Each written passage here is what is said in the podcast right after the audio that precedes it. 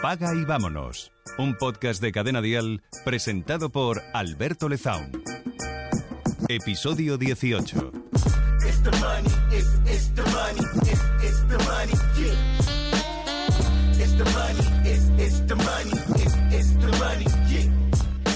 Este verano he conocido a, a una persona súper interesante. Eh, se llama Isaac.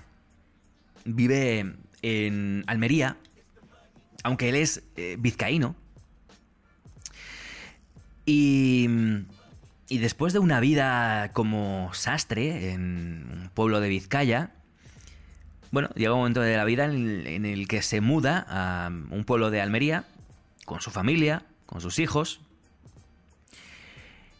y monta un negocio que es una, una tienda de, de, una ferretería, una tienda de, bueno, de, pues sí, una ferretería, una tienda para hacer, uh, que vende pues eh, también eh, puertas y, bueno, pues elementos para montar puertas, marcos, eh, manillas, no lo sé, cosas de ferretería y cosas para, para montar puertas, ¿no? Vio un poco el negocio porque vio que en un pueblo de Almería, en los 80, eso estaba en pleno boom y, y iba a haber una gran necesidad de, pues de, bueno, pues de objetos para la construcción, ¿no? Y, y en este caso él se especializó en puertas y en otra serie de cosas, supongo. No sé el detalle de lo que vendía, pero bueno, la cuestión es que montó este tipo de negocio. Y bueno, Isaac es una. está jubilado ya hace muchos años, tiene 80 y eh, pico años. Y es una persona súper interesante. Eh, Isaac es eh, una persona con una mentalidad empresarial, una mentalidad de empresa, una mentalidad de emprendedor, pero profundamente social. Eh, es una persona que nunca ha sido de esos que ganan dinero a toda costa,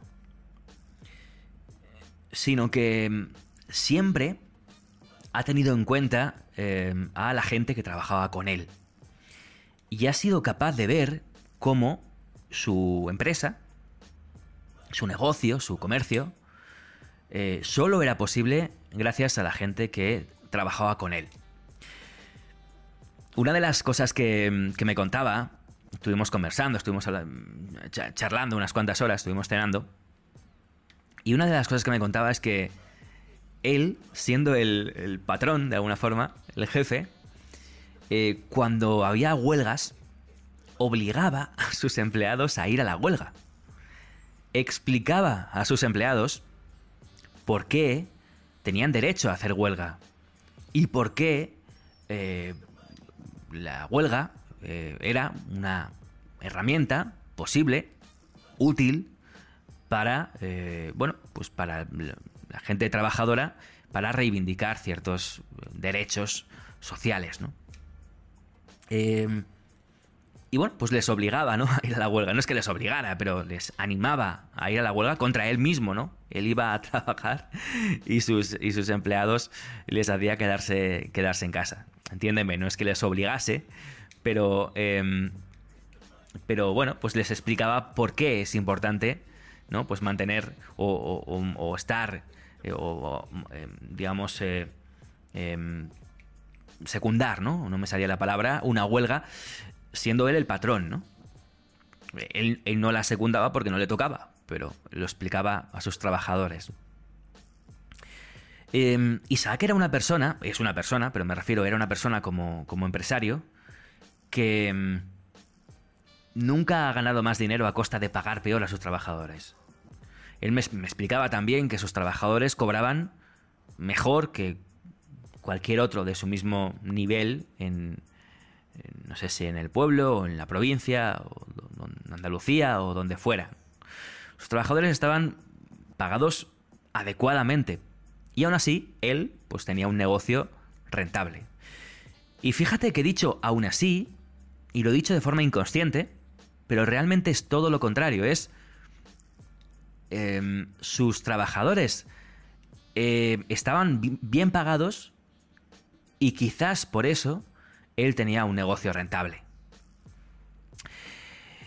Y eso es lo que quiero explicar en este, en este episodio. Em, creo que una compañía que no cuida a sus trabajadores y que no es capaz de pagar a sus trabajadores adecuadamente, no solo pagar, sino tratar a sus trabajadores adecuadamente, no es, no puede ser nunca una buena compañía. Puede ser una compañía rentable y que, y que haga dinero, ¿no? Pero nunca va a ser una buena compañía o una compañía que se pueda sustentar en el largo plazo. Hace, creo que un par de meses, si no un poco más, eh, tenemos el ejemplo en España de una eh, famosísima compañía de delivery, de comida, que tuvo que cesar su, su, actividad en nuestro país, en España, porque, mm, bueno, hasta ese momento eh, tenía falsos autónomos contratados trabajando y a partir de, de que, bueno, pues el gobierno se puso serio y, y obligó a través de una ley pues a bueno pues a que estas, em, este tipo de empresas eh, pues contratasen eh, a sus trabajadores y bueno pues les diesen unas condiciones dignas no pues la empresa se dio cuenta de que si pagaba bien a sus trabajadores no bien porque no les iba a pagar bien les iba a pagar poco pero si contrataba a sus trabajadores y se hacía cargo de su seguridad social no iba a poder ser rentable. Una compañía que no es capaz eh, de mm, cuidar a sus trabajadores, una compañía que no es capaz de cumplir la ley, la ley, es que no estoy diciendo nada del otro mundo, estoy diciendo cumplir la ley. Los sueldos en España son bajos por lo general, ¿no? Para gente que, al menos que no esté cualificada, ¿no? Hemos hablado de esto en el pasado también, ¿no? Para gente que no... Eh, aporte un, gran valor a la sociedad, ¿no? En términos de, bueno, pues de, de, valor entendido como una diferenciación, ¿no? Pues los sueldos son bajos, ¿no? Pero ni siquiera estoy hablando de sueldos altos, estoy hablando de, una compañía que no sea capaz de, cumplir la ley. Ah, no, no tiene derecho a llamarse compañía, no tiene derecho a seguir funcionando, a seguir trabajando, ¿no? Es como si... Ah, como si... Yo qué sé, yo pretendo... Em, no lo sé, ganar un campeonato de... O, yo qué sé, imagínate, un equipo de fútbol, ¿no? Osasuna. Osasuna juega en la liga, pero juega con 30 jugadores en el campo, yo qué sé, y con, no sé, tres porteros, y además juega con el árbitro a su favor, es decir, que todos los goles que le marcan a Osasuna son anulados, por ejemplo, ¿no? Y dice, bueno, eh, pues estoy ganando un montón de trofeos y un montón de partidos y he ganado la liga. Ya, pero no tienes derecho a ganar la liga, porque no estás cumpliendo las reglas, ¿no? Así yo también gano la liga, ¿no? Dirían el resto de equipos, ¿no? Entonces llegaría ahí a lo mejor el Elche y diría, oye, yo también quiero jugar así, ¿no? y entonces, entonces, pues no habría juego, ¿no? Pues fijaos que muchas compañías realmente están jugando con más jugadores y con el árbitro a su favor. O al menos, si el árbitro no está a su favor, están jugando desoyendo al árbitro y haciendo lo que le da la gana. Y entonces eso no me vale. Y por eso esta empresa de delivery tuvo que cerrar y irse de España. Porque no era capaz de pagar bien a sus trabajadores. ¿No? Imagínate que todas las empresas pues sobreviven a costa de mal pagar a sus trabajadores, eh, no hacerles contrato, que trabajen como falsos autónomos y que trabajen de forma ilegal. No, pues hombre, pues pueden, pueden sobrevivir las empresas, pero a costa de qué? De un empobrecimiento enorme de la, de la sociedad, ¿no? Del pueblo. ¿Para qué sirve eso? Yo no lo digo ya que también, yo soy, o sea, yo soy una persona muy social en ese sentido, ¿no? Y, y, estoy, muy sensibilizado con todo esto, pero ya no lo digo por el caso de cada persona, de que tenga más dinero y que viva mejor. Lo digo porque un país no puede aguantar eh, con una población empobrecida. Necesita una, una población que trabaje, que gane dinero, que pague impuestos y que mueva ese dinero, que gaste.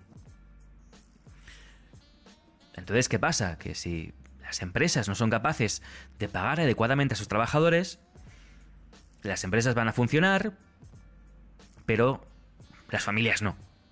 Y si las familias no, no funcionan, pues el país tampoco va a funcionar a largo plazo. Entonces, si esta compañía no es capaz de, de, de, ser rentable cumpliendo las normas jugando al juego que todas las compañías juegan, pues lo siento, hasta luego. Cierra la puerta cuando salgas, ¿no? Funciona así. Em, este verano estaba leyendo un libro de eh, Simon Sinek que recomiendo muchísimo, me encanta. De hecho, lo he releído. Que se llama El juego infinito. Y explica cómo una compañía no tiene que jugar un juego, ¿no? Con un. Em, unas. Em, con, unas. Eh, me refiero, no tiene que jugar un juego con una fecha de finalización o con. o de acuerdo a tener resultados este próximo trimestre o a final de año tener unos buenos resultados para los accionistas, ¿no? O ganar, ¿no? A la competencia, ¿no? Sino que tienen que jugar un juego infinito, un juego que no termina. Y un juego que al final es el responsable de que esa empresa em, se dedique a algo más que a ganar dinero. A sembrar algo, ¿no? A dejar algo, a retornar algo a la sociedad. En el episodio anterior hablábamos del retorno a la felicidad. Este va a ser el retorno a la sociedad, ¿no? Em, en este libro, em, El juego infinito de Simon Sinek, muy interesante, muy bueno, ¿eh? habla de cómo en un momento dado eh, la compañía American Airlines se da cuenta de que está pagando a sus trabajadores mucho menos de lo que los trabajadores son de ese sector, del sector de la aviación, son pagados, ¿no? Eh, el resto de compañías pagan mucho mejor y se, da y se da cuenta de que, bueno, cumpliendo las reglas, ¿eh? Y siendo legal, obviamente, pues, pero están pagando bastante menos a sus azafatos, a sus pilotos y bueno, pues al personal de la compañía de lo que otras compañías están pagando, ¿no? Y decide American Airlines en contra de, toda todo el, sentimiento de mercado y de todos los analistas de Wall Street, decide que va a subir significativamente el sueldo a todos sus trabajadores. Esta decisión, em, a corto plazo, de ahí viene lo del juego finito y el juego infinito, ¿vale?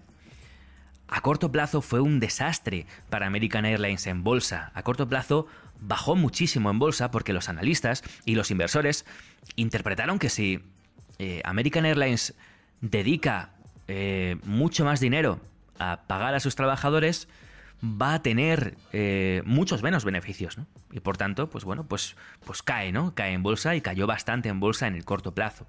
Pero ¿qué ocurrió en, a largo plazo en las acciones de American Airlines? Pues efectivamente lo que ocurrió fue que las acciones de American Airlines subieron muchísimo em, eh, a, medio y a largo plazo. ¿Por qué? Pues porque la compañía generó más. ¿Y por qué? Pues porque los trabajadores producían más, porque trabajaban mejor, porque estaban más satisfechos y más contentos con su condición económica. Em, esto puede ser algo que se... puede ser un discurso muy eh, social o muy de izquierdas quizás, pero yo estoy empeñado en no verlo así. De hecho, vamos a ver, este podcast es absolutamente apolítico. A mí me da igual unos que otros. A nivel particular quizás no, pero a nivel podcast me da igual. Pero lo que sí que quiero intentar por todos los medios es em, agarrar este, este discurso y despolitizarlo. No tiene por qué ser un discurso social un discurso de la izquierda. Tradicionalmente lo ha sido, ¿no? Porque fíjate que American Airlines y su consejo directivo, que lo que quiere es que la empresa gane dinero, tomó esta decisión y fue una decisión positiva a largo plazo para la empresa. Y al mismo tiempo, los trabajadores eh, vieron mejoradas sus condiciones. Se puede buscar un equilibrio. Eh, siempre ahí está el, Em, las negociaciones entre, bueno, pues eh, empresas em, y, sindicatos, ¿no? Y trabajadores, pero y, quizás las, se, ven posiciones muy, muy polarizadas. Pero fíjate que, y viendo ejemplos que han ocurrido, este es un ejemplo, pero hay muchísimos más, se puede encontrar o se puede trasladar este discurso a un punto absolutamente intermedio. Y que sea interesante tanto para empresas como para trabajadores como para el propio, los propios estados, pues eh, que las empresas traten bien a sus trabajadores. Debería ser, incluso debería ser algo mucho más y mucho mejor regulado de lo que está, ¿no? Y quizás ahí está la parte que debería tocarle al Estado, ¿no? Debería haber una intervención, a mi juicio, ¿eh? para mí, muchísimo mayor de la que hay. Pero pero es que la historia. La historia eh, dice que efectivamente cuando una empresa se construye de abajo arriba. Eh, y cuando una empresa es sostenida por los, los, empleados y por los trabajadores, y no de forma artificial por los números que se den a los inversores y maltratando a los trabajadores, cuando se hacen las cosas bien, las empresas funcionan. Y son rentables y generan dinero. Al final las empresas están ahí para generar dinero. Que no se engañe nadie, ¿eh? Que no me venga aquí el típico activista, ¿no? De la izquierda y me diga, es que los empresarios, es que las empresas lo único que quieren es ganar dinero. Obviamente. Claro que quieren ganar dinero. Pero tú que trabajas para esa empresa, quieres que la empresa gane dinero para que tú ganes más dinero también. Primero para que mantengas el puesto de trabajo y segundo para que veas mejoradas tus condiciones económicas. Y por eso empresas como la empresa de delivery que se fue de España no son sostenibles. A largo plazo no son sostenibles para nada. Y mientras son sostenibles hacen un daño tremendo a la sociedad porque están empobreciendo a la población. Están eh, creando una desigualdad enorme están creando una sociedad pobre, sin recursos, que no va a poder ah, gastar dinero, que no va a pagar impuestos, obviamente. Están em, apoyando, obviamente, la economía sumergida, ya no te digo, eh, pues, cualquier tipo de chanchullos que puedan hacer las personas que trabajen en esas empresas pues, para sobrevivir, porque no les queda otra. Págales bien, y verás como no hacen chanchullos, no hacen tonterías. Así que la responsabilidad está en el lado de las empresas, es obvio, ¿no? Y que nadie me malinterprete, me parece bien que haya activistas y que haya lo que haga, ¿no? Y que cada cual reclame sus, sus derechos, ¿no?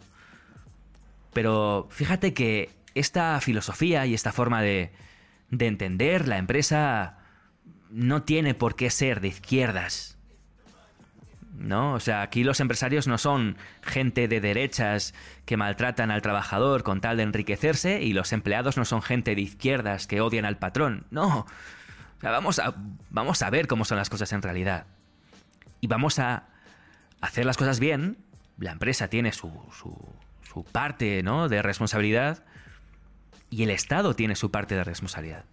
Y el trabajador, pues, obviamente hará lo que pueda, ¿no? Irá donde pueda, ¿no? Irá a mejorar sus condiciones, luchará por ellas y tratará de tener una vida mejor, como es, como es obvio, ¿no? Pero si no les queda otro remedio, tendrán que irse a trabajar a una empresa de delivery, pagando su propia seguridad social y malviviendo absolutamente, repartiendo comida de un lado a otro de la ciudad.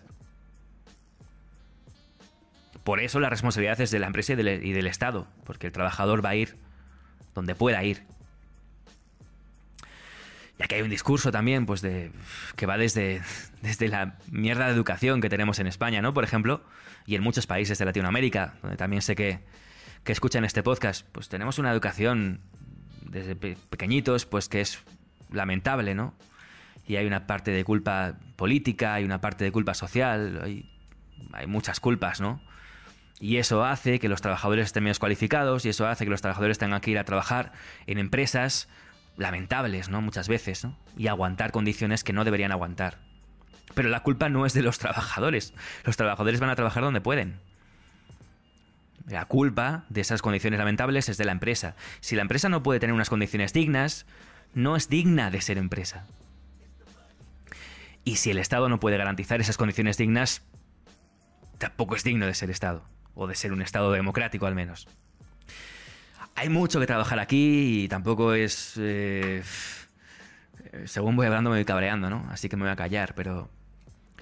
Pero bueno, piensa en ello, ¿no? Piensa en ello y, sobre todo olvídate de si eres de derecha o eres de izquierda, si piensa en...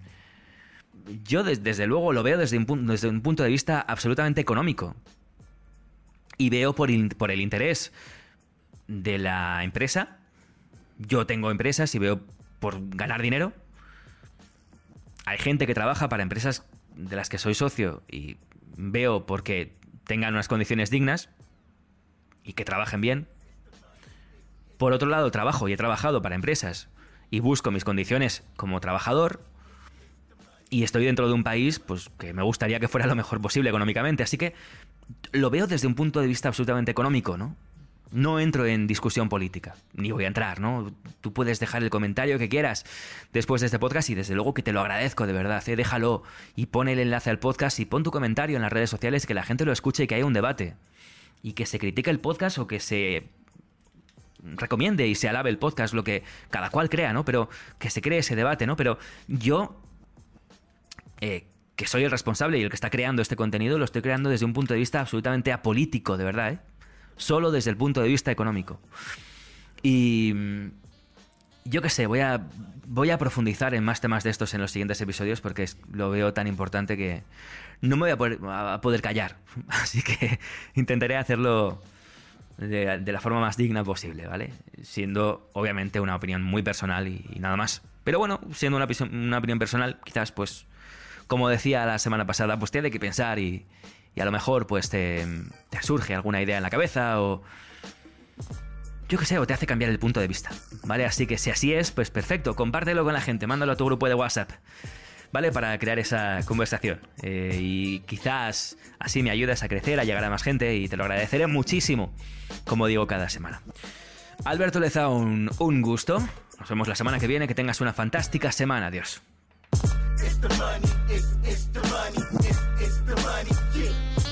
Paga y vámonos. Un podcast de Alberto Lezaun para Cadena Dial. Sigue a Cadena Dial y Alberto Lezaun en redes sociales para enterarte antes que nadie de todos los nuevos episodios. Paga y vámonos con Alberto Lezaun. Suscríbete a nuestro podcast y descubre más programas y contenido exclusivo accediendo a Dial Podcast en cadenadial.com y en la aplicación de Cadena Dial.